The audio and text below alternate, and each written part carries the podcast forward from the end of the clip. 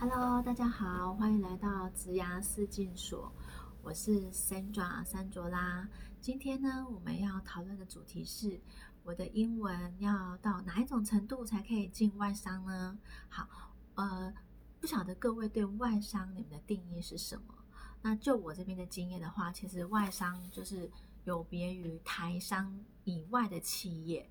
那外商它又有分为像港商啊、新加坡商，或者是像陆商或欧商或美商。那其实每一个外商他们给的，他们对于这个人才的定位，还有就是给予的薪资待遇、福利、视野，其实都不一样。这样子，那我这边分享一个呃真实的案例，就是我自己处理过的那。呃，这个工程师呢，呃，我为什么对这个印象很深刻？因为我们要讲说为什么大家要学英文嘛。好，因为那时候我就呃有一家美商委托我们帮他找工程师，那我找到他，那他的 skill 就是说他的技术能力是非常符合客户所要的，那他的英文能力也是算是可以沟通的。那我就很好奇的问他说。呃，你可以跟我说为什么你们工程师英文普遍好像都没有这么的注重这样子？那他就回答我，呃，因为没有人跟工程师讲。如果在看这个频道，你们是工程师的话，请注意听一下。这样，他说，因为没有人跟工程师讲，如果你的英文变好的话呢，你的薪水会多七十万。好，这是真的。好。那为什么会这样子？因为呃，这个人选他其实在 coding 这一块的 skill 算是非常的好的。那他也有工作十几年，只是说他之前他不知道要去外商，他可能从来没有想过他要去外商这样子。那他一直都在 local 公司啊。换来换去，换来换去的，然后他做的工作也是他都很喜欢的。但是呢，他平常都一直有在跟外国的工程师去做沟通，所以他有练到他的英文。那你说他的英文有非常非常厉害吗？其实我觉得，呃，就以工程师的程度来说，你们只要可以用技术。的这个语言去跟对方做互动，了解说，OK，我们现在这个问题，这个 bug 可能是出现在哪里，然后我们这个 solution 我们应该要怎么样去解决，或者是说，呃，我要怎么样跟我的直属的主管去 report 说，我们现在遇到的难题是什么，然后我的 solution 是什么，然后我们整个 schedule 可能会是怎么样的。其实你只要会这些职场职业，你的工作上面会用到英文。其实就够了。那如果说你还想要再去跟主管做呃好朋友的话，那你可能就是要在多一些其他的英文能力，例如说跟他讨论一些生活上面的啊，或者是篮球上面啊，或者是呃旅行啊，其他的英文。那如果说你的工作其实不需要的话，其实你只要懂你自己本身专业那一块的英文，其实就够了。这样子，好。那我们可能在镜头面前的你，可能会想说，呃，我学英文学了很久啊，可是我英文就是一直都学不好这样子。好，那我自己分享一下，说为什么大家都会学不好。第一个就是我们必须要知道，现在全球只有百分之，根据统计，只有百分之四的人他们是 native speaker，就是说，呃，他们呃的英文是他们的母语。那所以百分之九十六的人，他们的英文都是他们的第二外国语，就是他们必须要去学。所以我们常会听到，就是说，哎，可能美国人有美国腔，英国人有英国腔，新加坡人他们有新加坡的腔。然后，如果你有听过印度人讲英文的话，他们的印度腔也是非常的呃特殊这样子。那其实。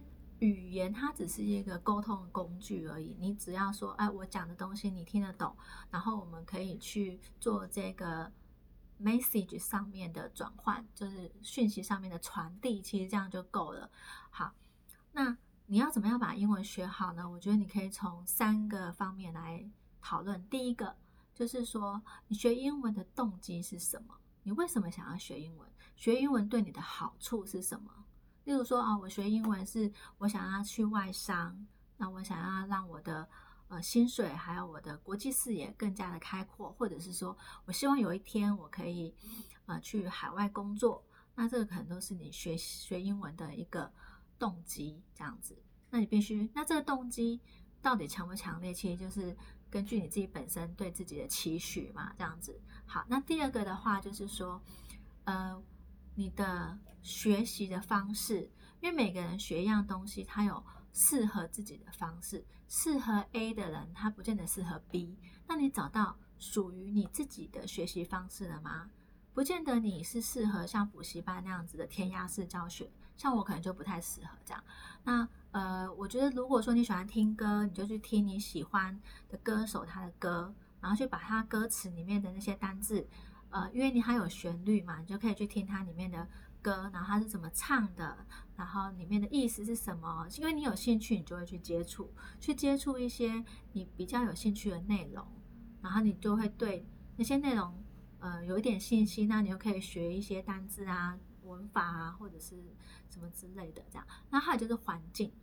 好，我们常常在讲说，呃，我我就是没有那个环境啊，所以我英文学不好。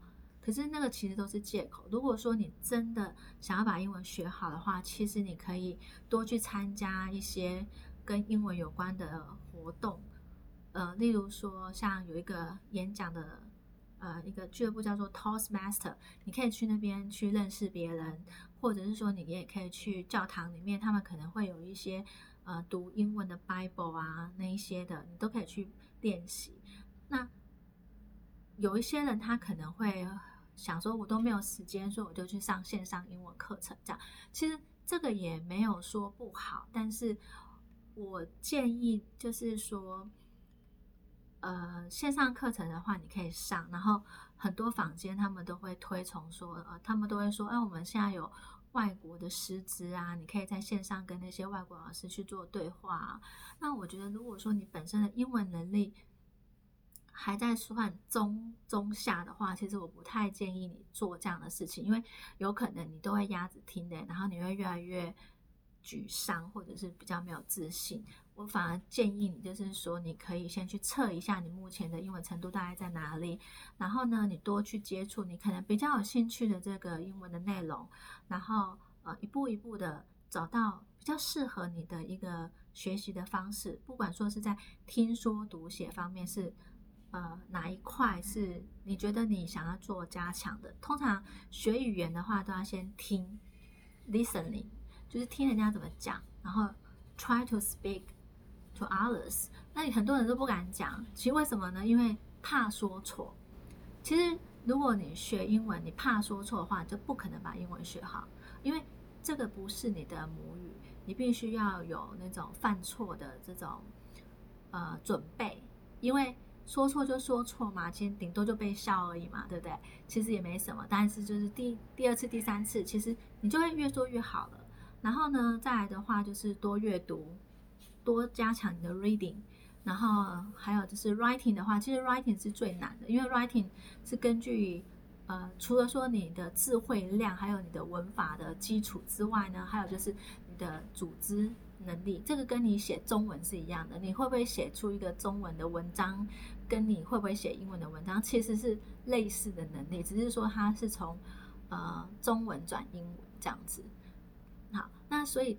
这些大概就是分享给大家，让让你们做一个参考。那假设说你们未来有希望说可以在外商工作的话，呃，我建议你们就是可能英文的要去考一下 TOEIC，那可能建议分数可能七百分以上会是比较安全的这样子。那如果你可以考到七百分以上，或者是像呃，黄金证书，像我就是拿黄金证书嘛。那我觉得这个其实是呃，是你可以设一个 target，但是如果说你现在的程度还没有到黄金证书的话，其实不要对自己那么残忍，就是把现在的程度再设高一点点，其实你就已经很棒了，这样子好不好？